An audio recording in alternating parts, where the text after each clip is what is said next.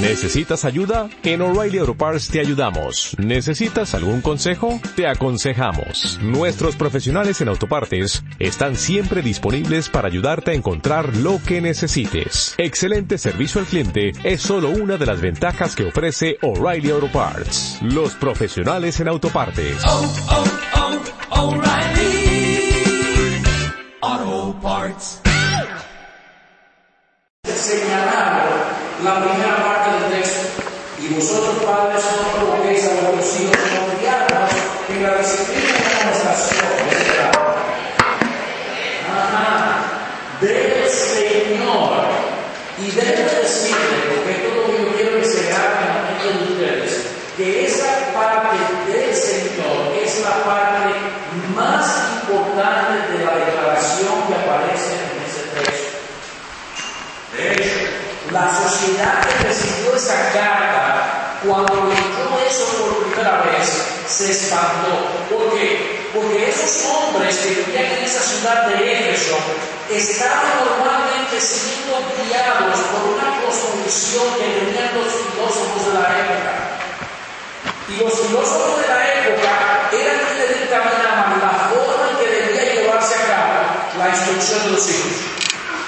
En el caso de los judíos, cuando ellos recibieron esto, también fueron chocados. ¿Por qué? Porque los judíos tenían la ley de Dios, la Torah, y ellos con la ley de Dios y con la Torah era que instruían a sus hijos, les recitaban los mandamientos de la ley, les hacían conscientes de lo que la ley de Dios demandaba para ellos. Pero de repente Pablo está diciendo, yo quiero que ustedes hagan eso y lo hagan dentro del esquema, dentro de la cosmovisión que el Señor tiene. ¿Y cuál es esa cosmovisión?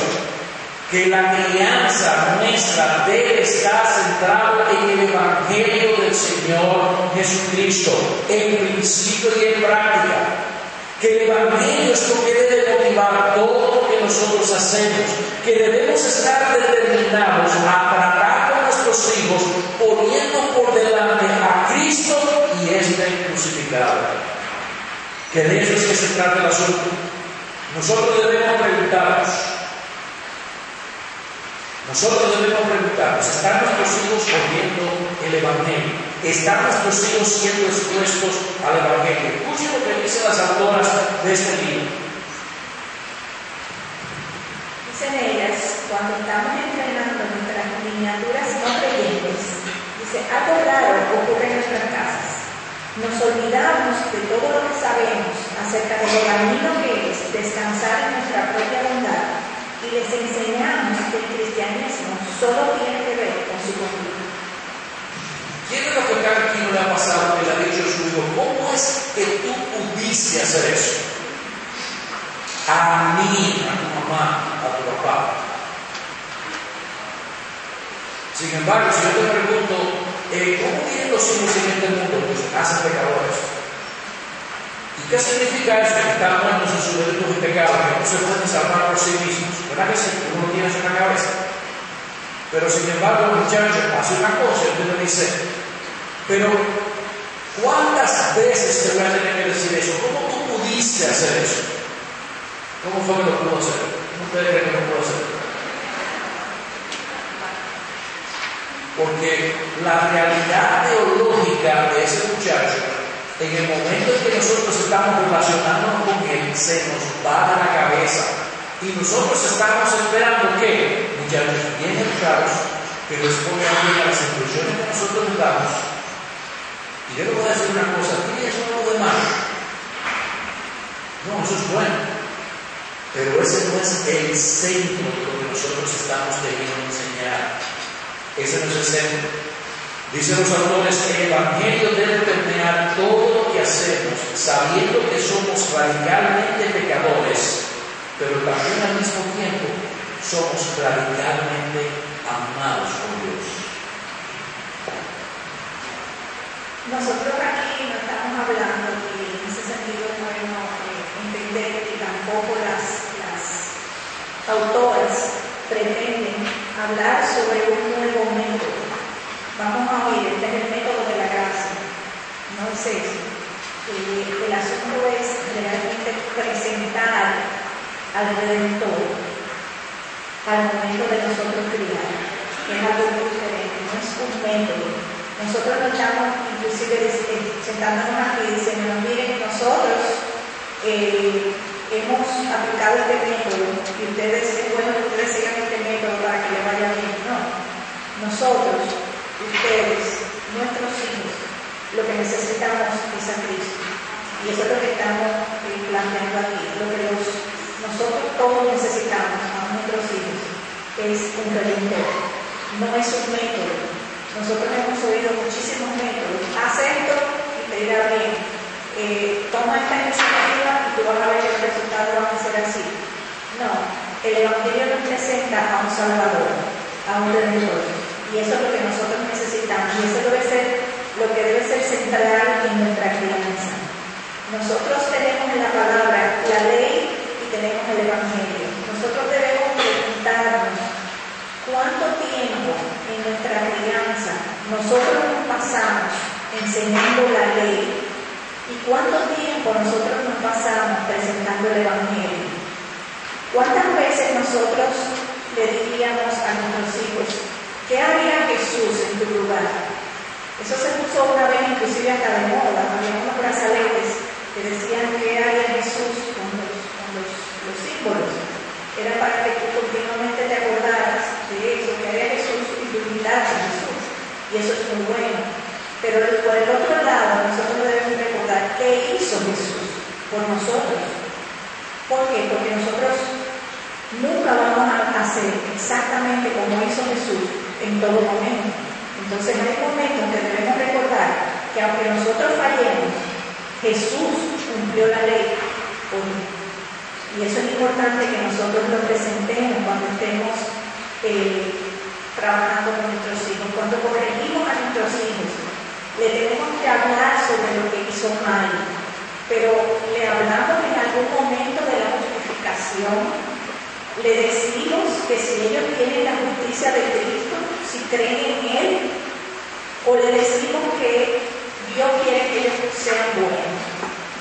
Si nosotros lo único que le estamos diciendo es que Dios quiere que tú seas bueno, Dios quiere que tú te portes bien, mira, el Señor no está contento con esa, esa actitud que tú tienes, el Señor está muy bravo con lo que tú hiciste. Señores, eso no es cristianismo. Yo sé que nosotros hemos caído, cada uno de nosotros, en, esa, en ese error muchas veces. Pero eso no es cristianismo. Realmente el Señor no está agradado contigo, a menos que tú estés en Cristo. Esa es la realidad. Entonces, portémonos como nos portemos. Aún nosotros seamos las personas más moralistas. Señores, no hay gente más moralista que críe mejor a sus hijos que los mormones. Usted va a una casa de un mormón y esos son niños educados, eh, pero muy bien. Y sin embargo, no tienen el Evangelio. Entonces, ¿qué es lo que nos distingue como padres? Creo que el enfoque del, libro y lo que queremos presentar delante de ustedes es que el Evangelio debe permear todo lo que nosotros hacemos. Dice Lutero que la ley de Dios, la doctrina de la vida con mayor beneficio, no encamina a los seres humanos en la vía de la justicia. En vez de eso, la esconde de ellos. Lutero nos está diciendo, no le den la ley a los hijos para hacerlos buenos, porque no pueden. Y eso es algo que a veces nosotros lo entendemos de manera teórica, pero no práctica. En el momento de criar se nos olvida. La ley no puede hacerlo bueno, no puede. Nosotros tenemos diferentes eh, pasajes que podemos ver, Romanos 3.20, Gálatas 2.16, Efesios 2.9, segunda de Timoteo 1.9, y creo que ustedes pueden sacar muchos otros textos en la Escritura donde nos dice que la ley no hace bueno. ¿Qué hizo la ley con el pueblo de Israel? No lo salvó. ¿Qué hizo la ley con nosotros antes de nosotros conocer al Señor? No nos salvó. ¿Quién nos salvó? Cristo nos salvó. Entonces debemos recordar que eso no significa que nosotros no debemos presentar la ley a nuestros hijos. aunque ellos y nosotros no podemos ni podremos obedecer la ley de Dios completamente, debemos enseñársela y otra vez, pero no para hacerlo bueno. Ese no es el propósito. El propósito no es hacerlo bueno. ¿Por qué nosotros le damos la ley? ¿Por qué nosotros les enseñamos a obedecer los mandamientos de Dios? Lo, lo hacemos para traerlos a Cristo. El fin es Cristo, llevarlos a Cristo. La ley los aplasta para llevarlos a Cristo. La ley los aplasta, la ley no eleva su autoestima. Hoy en día hay mucho afán de aumentar la autoestima de los niños, que eso es importante, que esto- pero la ley de Dios lo que hace es que nos aplasta. ¿Por qué? Porque cuando vemos nuestra condición, entonces podemos ir al director. Y eso es lo importante.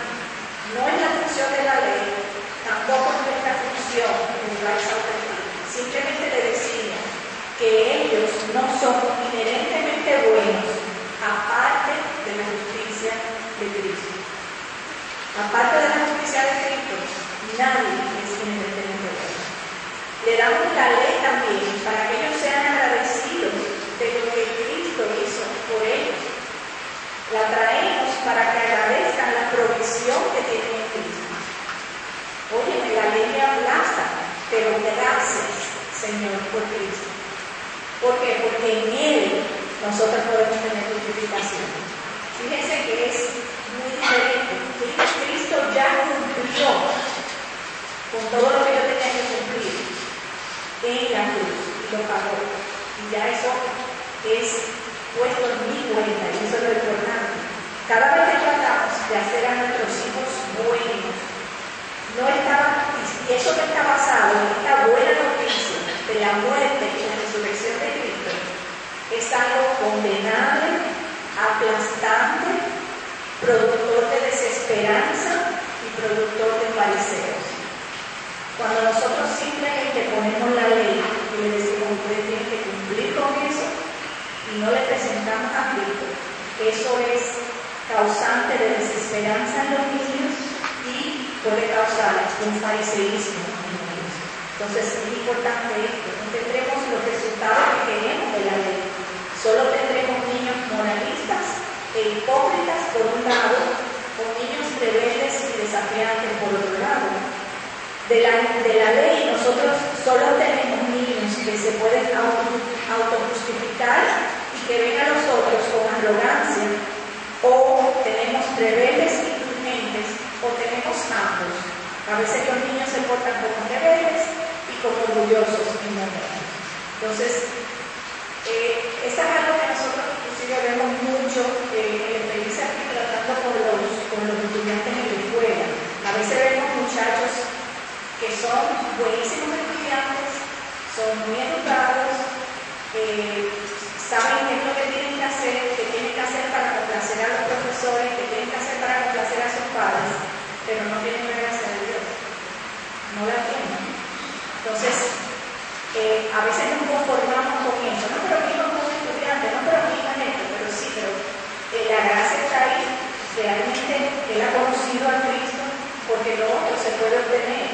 Podemos ser fariseos, podemos ser moralistas y no tener el Evangelio. Solo el Evangelio transforma, solo la gracia transforma el corazón. Las reglas del hogar, de la escuela, de ser respetuoso, no lo harán. El Espíritu Santo es que debe hacerlo. La justicia cristiana es ese nivel de bondad que pasa al escrutinio de Dios. ¿Cuál justicia de nosotros pasa ese escrutinio de Dios? Y dice, no, es bueno. Solamente la justicia de Cristo. Entonces, ninguno de nosotros, todos quedamos faltos en ese sentido. Todos necesitamos una bondad que es ajena. Todos necesitamos esa bondad de Cristo. No, no podemos tener nuestra esperanza en nuestras buenas obras. Creer eso es ofensivo delante de Dios. Cuando traemos nuestras buenas obras delante de Dios y decimos, mire, Señor, mira, esta es mi buena obra, yo quiero que usted lo orgullezca a mí. Realmente esto es ofensivo delante del Señor. Estamos diciendo, nosotros no necesitamos a Cristo, nosotros mismos podemos hacer buenas obras. Y si nosotros le estamos enseñando a nuestros hijos continuamente ley, lo que estamos diciendo es eso, ustedes no necesitan a Cristo, ustedes pueden portarse bien por ustedes mismos. Si ustedes se esfuerzan, Si ustedes son obedientes, ustedes van a lograr. Entonces, ¿dónde está Cristo en esa ecuación? No está. Estamos enseñando entonces por por. Hay una sola justicia de que salva, debemos darle la ley, pero no para hacer los buenos. Eh, eso no pudo hacerlo con nosotros, tampoco va a poder. Ella eh, en el libro menciona un ejemplo de que una de ellas, la más joven, Jessica, estaba enseñándole a sus hijos, ella le daba escuela del hogar, eh, y estaba enseñándole los diez mandamientos, y ella decía, bueno, yo tengo que enseñarles cómo ellos, como niños, pueden violar los diez mandamientos. Pero decía y pensaba, yo no me puedo quedar en la ley, tengo que enseñarles el Evangelio. ¿Cómo le puedo enseñarles el Evangelio? Decía que ella eh, habló con sus hijos y les dijo, ok, vamos, ya ustedes saben los, los, los mandamientos. Vamos ahora cada uno de ustedes a coger una hoja, vamos a escribir, ustedes como niños, cómo ustedes violan esos mandamientos. Y yo voy a escribir cómo yo violo los mandamientos. Ahora ella hizo entonces una cruz en el patio y ellos fueron con sus papelitos y los clavaron en la cruz. Y ahí aprendieron que aunque ellos tienen que aprender cómo ellos violan la ley, tienen que recordar siempre que hubo otro que lo pagó y que cubrió por todo eso. Ese es un ejemplo de cómo ellas hacen esa combinación de enseñar. Nosotros debemos obedecer, pero nosotros también debemos recordar que hubo uno que pagó por nuestro pecado. Debemos darle las buenas nuevas del Evangelio. A menudo solamente nos quedamos en la ley y lo dejamos allí, pero realmente nuestros hijos deben oír el Evangelio. Tal vez usted se está preguntando en este momento, ah, bueno, lo que usted está diciendo es que nosotros debemos darle el Evangelio, el Evangelio, el Evangelio, y que no debemos darle reglas, no debemos darle mandatos y obedecer a nuestros hijos, porque esas reglas y esos mandatos no van a tener un efecto sobre ellos. Mi respuesta a eso, si está pensando así, es radicalmente no. No. Nosotros debemos presentarle a nuestros hijos reglas. Hay que requerir obediencia a nuestros hijos. Las autoras del libro presentan cuatro niveles de obediencia que nosotros debemos enseñarle a nuestros hijos. Está la obediencia inicial, que es la que nosotros hemos oído por años, de la obediencia a la primera voz. Es decir, cuando nosotros le damos instrucciones o órdenes a nuestros hijos, tenemos que tener la expectativa de que ellos escuchen esas instrucciones y que ellos reaccionen. Ve a bañar. Yo estoy seguro que los hijos de todos ustedes se van de una a bañar. ¿verdad que sí? Pero ¿por qué se ríen? Debemos nosotros esperar de ellos que reaccionen a la primera voz, que actúen a la primera voz. Sí, tenemos que enseñarles esa obediencia. No pongas la mano allí, no cruces sin permiso. Y todas esas cosas deben empezar a muy temprana edad, desde que son pequeños. Hay que hacer lo que nosotros como padres decimos, así como también hay que hacer lo que otros adultos dicen. Y nosotros debemos enseñarles a ellos que parte de la razón por la que ellos deben reaccionar es porque aún su propio bien y su seguridad está en juego. Yo recuerdo hace muchos años atrás cuando escuché por primera vez ese concepto de obediencia a la primera voz, que las personas que nos enseñaron ese concepto nos hablaban de un incidente de un niño que iba a cruzar la calle, una calle de una avenida donde había muchos vehículos, y el padre le dijo, para, el se paró. Él iba a cruzar y su vida pudo haber corrido peligro, porque estaba enseñado, entrenado a obedecer la primera voz y a tener consecuencias. Sabiendo nosotros, por y digo, de que si obedecen, si son obedientes, eso no significa que sean cristianos. Tengan eso bien correcto, bien y claro. La segunda obediencia que me enseña es la obediencia social. Son aquellas reglas que nosotros les enseñamos a nuestros hijos. No se come sin camisa. Yo no sé quién come sin camisa aquí o quién no. ¿verdad? No voy a meter en ese, en ese asunto, pero son reglas sociales que normalmente uno escucha en la casa. No se habla con la boca llena. Mastica y traga y después habla. ¿Verdad que sí? Ustedes dicen eso cuántas veces, una sola vez en su casa. Una sola vez. Cierra. Bien. Se dice por favor, se piden las cosas de, de cierta manera. Está también la obediencia cívica. Es la obediencia que nosotros le debemos al país y a las instituciones del país. Cuando nosotros le decimos a, a nuestros hijos que deben obedecer a los gobernantes o a las autoridades que vienen por delante, nosotros estamos enseñando su obediencia. Y está finalmente la obediencia religiosa, que son las cuatro clases de obediencia que ella pone. Pues repito, la inicial, la social, la cívica y finalmente la religiosa. Es decir, cuando nosotros oramos, cuál es la postura que nosotros queremos que ellos adopten. Cuando estamos en el devocional, que deben sentarse tranquilos, que deben dejar los eh, teléfonos inteligentes fuera de esa actividad, que no deben jugar un papel. Hay una serie de expectativas que nosotros ponemos delante de ellos. Ahora, vuelvo a decir, es peligroso que ellos piensen que porque muestran una obediencia en esa área, entonces ellos están bien delante de Dios, pero no están bien delante de Dios. Entonces es una cabeza. Puede ser que algún niño tenga la gracia de Dios, pero no necesariamente porque sea obediente nosotros podemos decir que ese niño está bien delante de Dios. Mis amados hermanos, ninguno de estos niveles de obediencia, aunque son necesarios, le va a ganar la aprobación de, delante de Dios a nuestros hijos.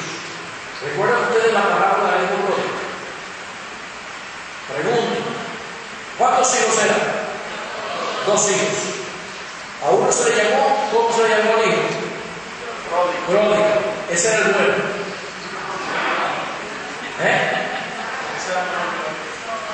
Ese era el peor. Ok, ¿qué hizo el hijo pródigo?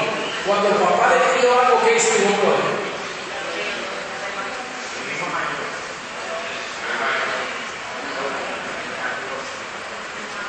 El pródigo se fue. Claro que sí. Y él le dijo al padre, señores, pónganse a pensar. El papá ha trabajado la vida entera. Él le dice, dame la parte de los bienes que me pertenecen. Yo te lo hubiera dicho, muchacho, que me pertenece. Y él está trabajando. ¿Qué hizo el padre? Se les dio. ¿Qué hizo él? Lo ganó haciendo inversiones en el Salvador.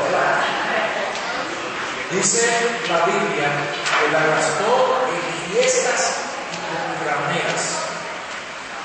O sea, él se dio la buena vida y cayó en una mala situación. Pero teníamos al otro hijo. ¿Cómo se llama ese hijo? El hijo mayor.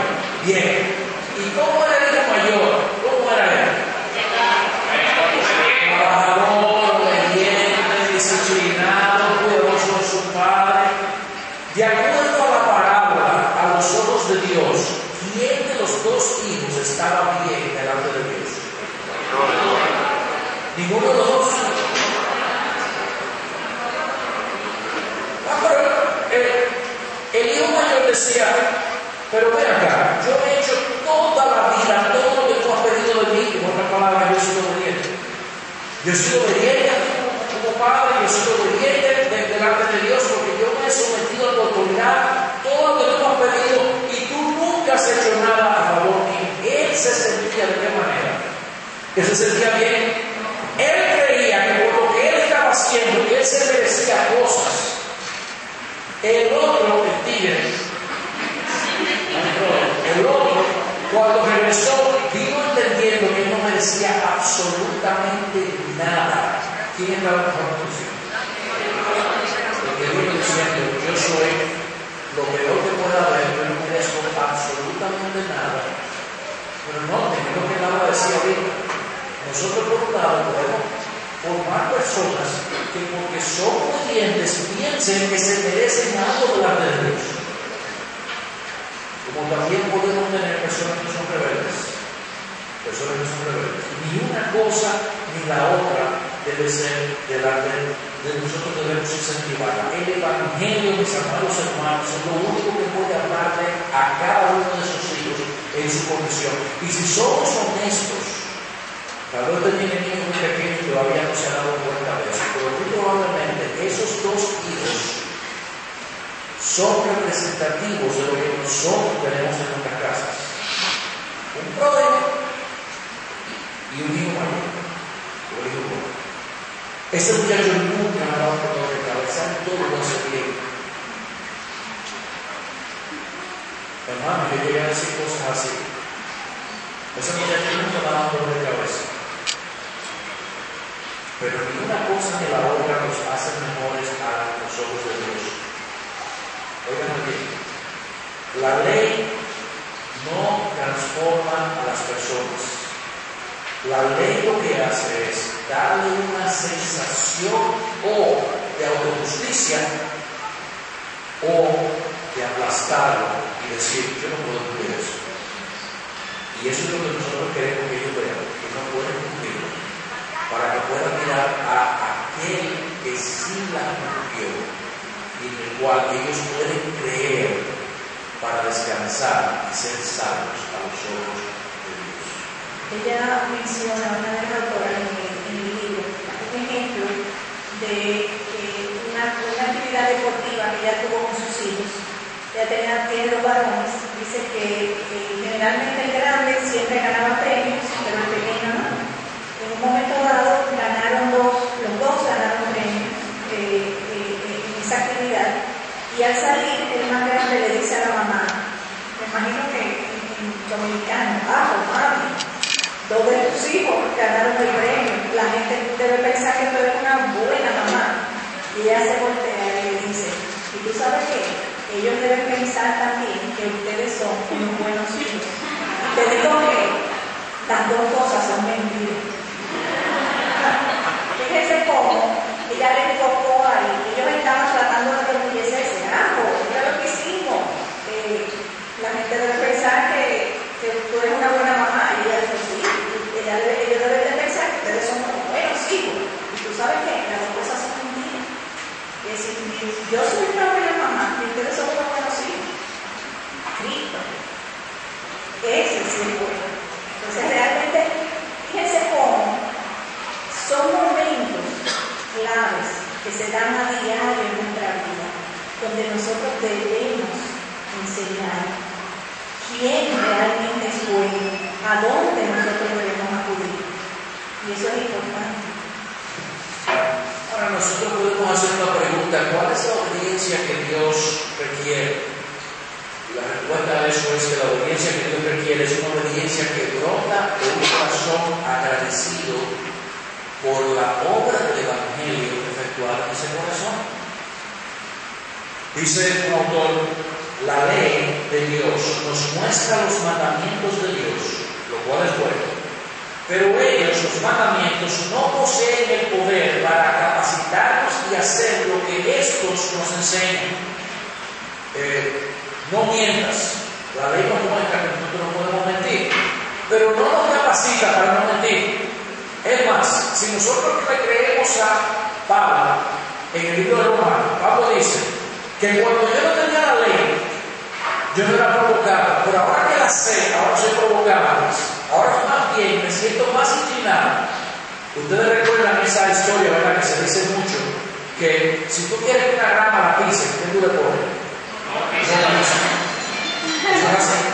Le pones no pisa y la gente empieza a preguntar por qué no pero. Si usted le pone písela, entonces dice, ahí habrá algo pisa. Pero es así. Dice, la ley nos guía, pero no nos da. Es el Evangelio que puede dar vida a la ley, que nuestra obediencia dé obra a Dios. En otras palabras, el poder para obedecer viene de ser movidos y animados por la obra que Cristo hace en nosotros. Nosotros eh, en este punto debemos reflexionar en realmente quiénes nosotros somos, cuál es nuestra identidad. La realidad es que nosotros no siempre eh, respondemos con gracia. La realidad es que nuestros hijos no siempre nos escuchan. Eh, a veces momentos que pudimos haber aprovechado para poder eh, explicarle el Evangelio, es solamente un momento donde nosotros disciplinamos, nos olvidamos, muchas veces estamos distraídos, con prisas, apáticos, Eh, a veces, y eso, hermanos, nos pasa a todos, como dicen ella, así somos nosotros. Eh, nosotros muchas veces queremos ignorar que están bien, a veces están haciendo algo malo, queremos ver para otro lado, no queremos ocuparnos de eso ahora. Yo puedo recordar instancias en que algo pasaba en la casa y los dos veíamos y empezamos un poco de tipo, ven tú, no ven tú, hazlo tú, no hazlo tú. Pero ya yo he pasado un día entero haciendo eso, sí, pero yo estoy cansado, yo tengo trabajo, no tú. Y yo me imagino que, de verdad, y yo somos los peores en este caso. ¿Verdad que sí? En realidad, muchas veces nosotros ponemos nuestra identidad en ser buenos padres. Creemos que eso es nuestra identidad. Y nosotros tenemos que entender que nuestra identidad está en Cristo. No en ser buenos padres. Debemos ser buenos padres pero nuestra identidad está en Cristo, está escondida en Cristo.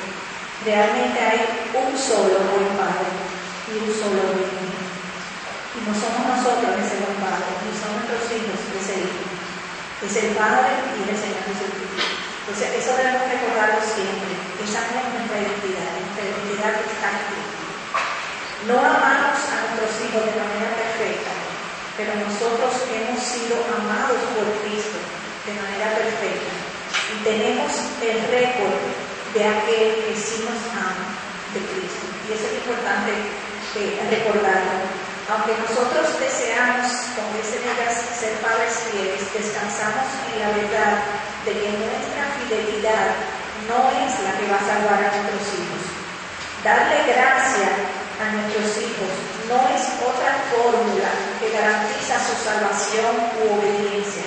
La paternidad basada en la gracia no es otra ley que debemos dominar para perfeccionar tu paternidad o tus hijos.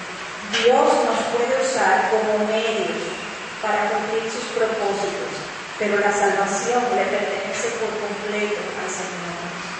Muchas veces nosotros olvidamos eso. A veces tenemos este problema de que creemos esta fórmula, buena paternidad igual buenos hijos. Y esto eh, a veces nos, nos, atrapa y creer que esta fórmula siempre va a funcionar así, a veces nos trae desesperanza cuando nosotros, por ejemplo, vemos que estamos trabajando y trabajando y trabajando y no vemos los resultados.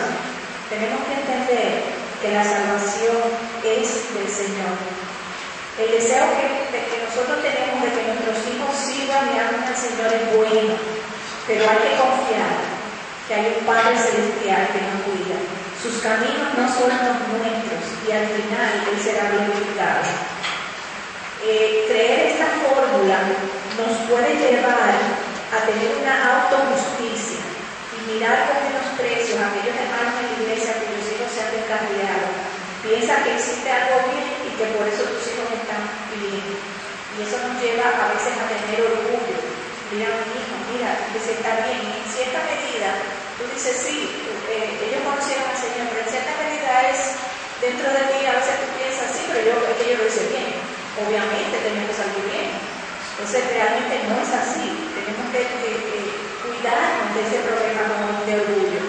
También puede ser que, tengamos eh, hijos que se hayan descarriado y entonces nos desbastemos y pensemos que fue lo que yo hice mal, no tengo esperanza.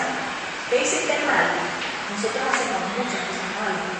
Si es por lo que nosotros hacemos mal, si es inclusive aquí mismo, si es por lo que nuestros padres hicieron, aquí tenemos personas que muy probablemente se criaron en el Evangelio, tenemos personas que muy probablemente vivieron una vida hasta adultos que no conocieron eh, nada del Evangelio y sin embargo Dios obró con. Entonces, realmente eh, la salvación le pertenece por completo al Señor y debemos siempre recordar eso. Dios nos usa a nosotros como padres, pero esa carga no es para que nosotros la llevemos solos, le pertenece a Él.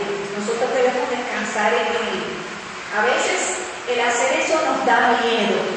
No, espera, yo tengo que enseñarle la ley y aprovecharle la ley por ojo que como dice Pero lo que lo va a salvar es el Evangelio. Si nosotros, como veíamos ahorita, a medida que presentamos la ley, no nos ocupamos de presentar el Evangelio, estamos dando una enseñanza que no es balanceada, estamos eh, dando una enseñanza que puede ser la de cualquier mormón en una casa. Tal vez eh, tú puedas preguntarte en este momento, después de haber oído uno que la otra dijo, bueno, pero si es así, si no depende de nosotros, entonces ¿por qué hay que promulgar? ¿Por qué esta guerra y esta lucha? Eh, si es Dios que salva a los hijos, pues vamos a soltar las bandas y que, Y porque yo tengo que, que, que si devocionar, que si voy a hacer esto, que si llevar un colegio cristiano, que si aquello, que si lo otro, y tengo este afán de vida que, me está volviendo loco, o loco. No se puede preguntar eso. Pero, como dice el autor, dice, trabajamos porque le amamos a Dios y por todo lo que Dios ha hecho por nosotros. Trabajamos con nuestros hijos porque Él nos ha mandado a trabajar con nuestros hijos. Y trabajamos porque nuestros esfuerzos en la paternidad son un medio que Dios usa para atraer a nuestros hijos a Él. Nunca debemos trabajar pensando que por mi trabajo mi hijo se va a transformar. No se va a transformar. Nuestro trabajo nunca será suficiente ni poderoso para cambiar el corazón de ningún ser humano. Subraya eso, hermano. Subraya eso. Debemos trabajar con esperanza y hacerlo con gratitud porque Dios ha dicho, y vosotros padres, criadlos es imperativo, es un mandato, en la disciplina y amonestación del Señor. Y yo trabajo porque le agradezco a mi Padre Celestial haber enviado al Hijo a morir por mí y lavarme de mis pecados y darme entendimiento de lo que significa una vida con Él, una vida sin Él. Y en esa esperanza, porque Él quiere que yo lo haga, yo lo hago. Por si quizás Dios tenga de ellos misericordia. Bien, hermano. Por si quizás Dios tenga Nuestro trabajo no es lo que va a producir eso. Pero debemos trabajar. Debemos trabajar. Nuestros esfuerzos deben estar motivados por la gracia que nosotros hemos recibido de parte de Dios. Muchas veces nosotros estamos pulseando con Dios. Yo le puedo decir, hermanos, quiero que nosotros hagamos una pregunta de reflexión aquí, que son preguntas para ti que estás ahí sentado o sentada, que te van a llevar a saber si tú estás en tu crianza queriendo posar la mano a Dios o si tú estás trabajando en esperanza de Dios. Déjame hacerte la siguiente pregunta. Cuando nuestros hijos fallan, cuando tus hijos fallan, tú te enojas, te molestas,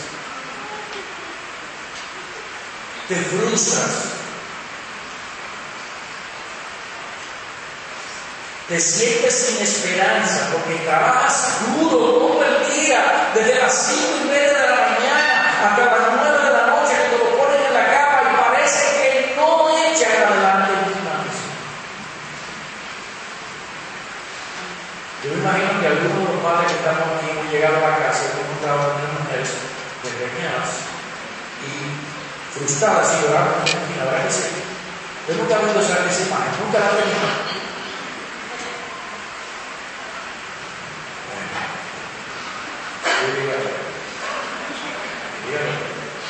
Frustrada, frustrada. Por otra parte, cuando nuestros hijos nos obedecen, nos sentimos orgullosos. Chacho, chacho, mira, este muchacho también, bien. O sea, yo le pido una cosa y lo hace. Procuramos que esas recompensas, esas actitudes de ella las conozcan las demás personas. ¿Sabe qué? Lo que yo te dije a mí, mire, mira, Pone su logo en Facebook.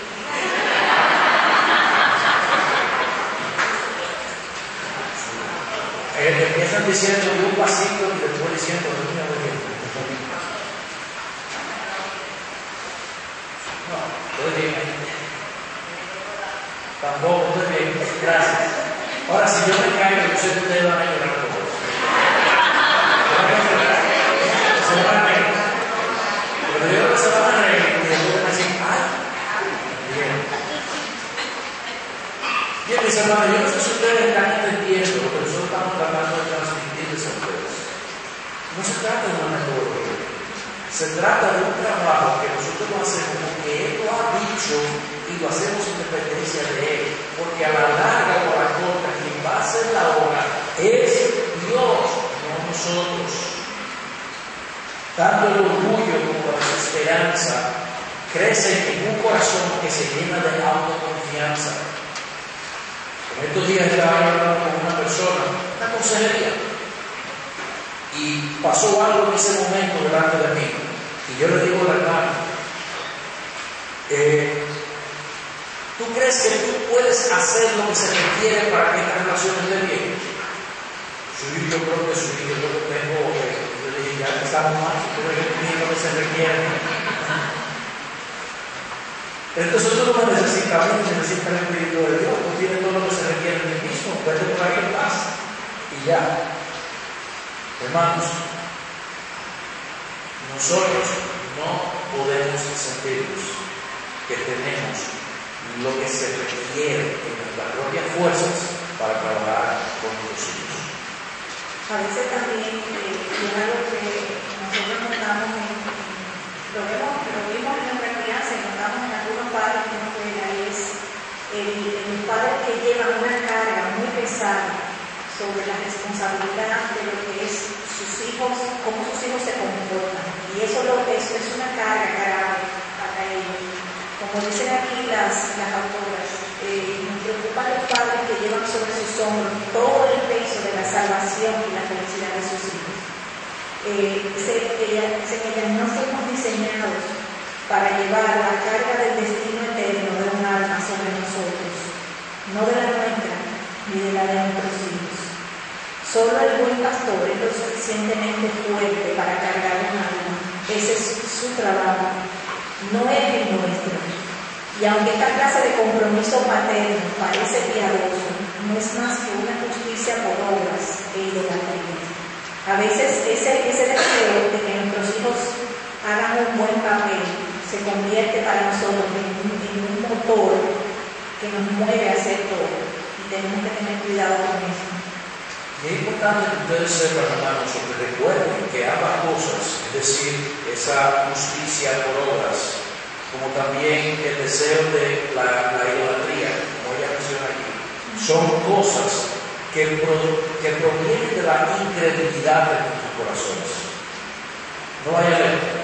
El tener autojusticia, el nosotros pensar que tenemos las habilidades, o el querer llevar nosotros el, el alma, la salvación y la felicidad de nuestros hijos, ambas cosas proceden, irónicamente, de un corazón lleno de incredulidad. Dice la autora, dentro del corazón del cristiano, la idolatría es la adoración de otros dioses, como tener hijos creyentes o obedientes. Este deseo de esos hijos creyentes no es pecaminoso en sí mismo, es bueno, pero se convierte en idolatría cuando toda nuestra vida está orientada alrededor de ello, como que lo deseamos tanto. Ese deseo ya se ha convertido en el Dios a quien nosotros estamos sirviendo. debemos eh, estimular también a nuestros hijos a buscar la gracia de Dios en sus vidas, la gracia común de Dios y si son creyentes esa gracia especial de Dios. A veces eh, tenemos que recordar, es, es un ejercicio de recordar continuamente. Tú haces algo bueno, por ejemplo, que sabe que soy una cristiana, si tú haces algo bueno, wow, eso muestra la gracia común de Dios. Tú estás obrando de esa manera y tú estás haciendo estas cosas porque la gracia común de Dios está hablando. Si son creyentes, óyeme, qué bueno, el Espíritu Santo ha obrado y te ha ayudado a ti a hacer eso. Es decir, es una, es una visión, es, una, es, es un traer continuamente el Redentor a nuestra vida, a nuestras crianzas. Y es, es importante. A modo de conclusión, nosotros queremos dar oportunidad también de algún tipo de inquietud o pregunta, queremos recordar lo que ya hemos mencionado. Mis amados hermanos, Cristo es quien salva. Nosotros no podemos salvar a nuestros hijos. Cristo a través del Evangelio salva a nuestros hijos. La salvación de nuestros hijos no depende de nosotros. La salvación de nuestros hijos está en las manos de Dios. Nosotros presentamos el Evangelio, instruimos a nuestros hijos, le presentamos la ley como fruto de nuestra obediencia a Dios, que nos pide que instruyamos a nuestros hijos en la disciplina y la amonestación del Señor, presentando el Evangelio continuamente. Nuestra tarea no es convertirnos, nuestra tarea es creer. En Juan capítulo 6, versículo 29, el Señor responde a una pregunta que los discípulos le hicieron. Y ellos le decían, ¿qué debemos hacer para poner por obra las cosas de Dios? Y él le dijo, esta es la obra de Dios, que creáis en el que Él ha enviado. Nosotros necesitamos fe, creer que Dios es lo suficientemente fuerte para salvar a los hijos. No importa cuánto falles, creer que Él es lo suficientemente amoroso para traerlos a una relación personal con Él. Creer que Él es suficientemente sabio para conocer la manera correcta y el tiempo correcto para hacerlo. En la palabra de Martín Lutero, la ley dice, haz esto, y eso nunca sucede. Pero la gracia dice, cree esto, y todo ya ha sido hecho por el Señor Jesucristo. ¿Está luz A mí me encanta esta, esta cita porque me recuerda mi debilidad y me recuerda dónde debo buscar esa fortaleza. Dice que la gracia es más fuerte que todo nuestro trabajo y toda nuestra debilidad y es hecha perfecta cuando nosotros nos humillamos. Dios desea glorificar a su Hijo y no nuestra paternidad. La salvación es del Señor. Él es el único Salvador. A veces nosotros nos olvidamos y queremos tomar el lugar de Dios, queremos hacer las cosas con nuestras propias fuerzas, queremos eh, torcer la mano, manipular, a veces hasta manipulamos a nuestros hijos para que se porten bien, pero tenemos que descansar en el Señor. Yo creo que esto, eh, todo este libro y la enseñanza que nosotros hemos presentado nos lleva precisamente a eso, a descansar en el Señor, a poner todas nuestras, eh, todas nuestras angustias, todas aquellas cosas que lícitamente tenemos como padres, ponerlo a los pies del Señor, sabiendo que Él tiene cuidado de nosotros. Quiero dejar esa diapositiva ahí para que puedan mirar el libro y si pueden conseguirlo, si ven en inglés en Amazon, sería una buena herramienta. Ustedes van a encontrar una eh, explicación más profunda de lo que nosotros hemos hecho aquí y puede responder a muchas de las Realmente yo, en mi opinión, es el, uno ha leído bastante libros de, de, de, crianza. Para mí es el libro que más me ha impactado eh, en cuanto a la crianza de los hijos. Porque es una visión, como, como hablábamos, no es un mundo, es, una visión que debe permear toda, todo lo que tú haces en la casa, todo lo que tú haces. Ahora estamos abiertos a cualquier pregunta, cualquier pregunta que ustedes tengan se la pueden hacer a la hora. Ahí hay un micrófono delante, si alguien me ayuda por favor, corriendo para que eh, que desee preguntar se puede escuchar.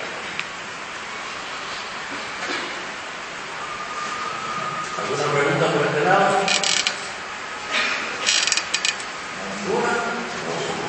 ¿Alguna pregunta por este otro lado? No hay ninguna. Estamos hacia aquello. Eh, no, el libro no está en español. No sé si aquí habrá algún valiente que quiera traducirlo, pero no está en español. Que yo sepa.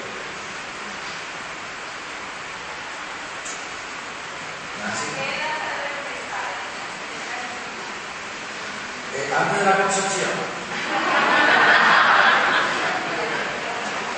hermanos, es, noten una cosa que es importante. Poder criar así requiere que yo viva así. O sea, eso no puede ser algo que yo ahora voy a usar para criar mis hijos.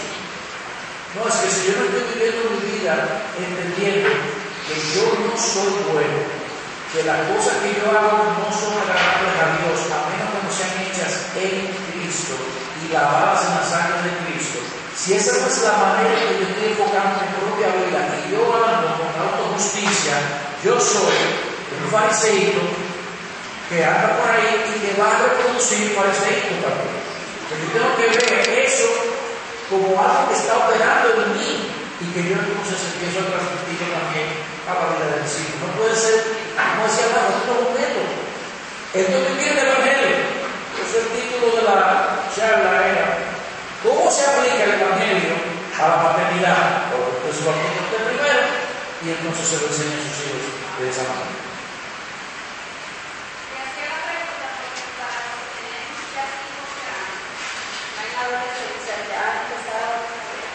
un buen momento para arrancar. Nunca es tarde. Pero yo creo que esto es algo que se. Cuando uno es persuadido por el Espíritu Santo,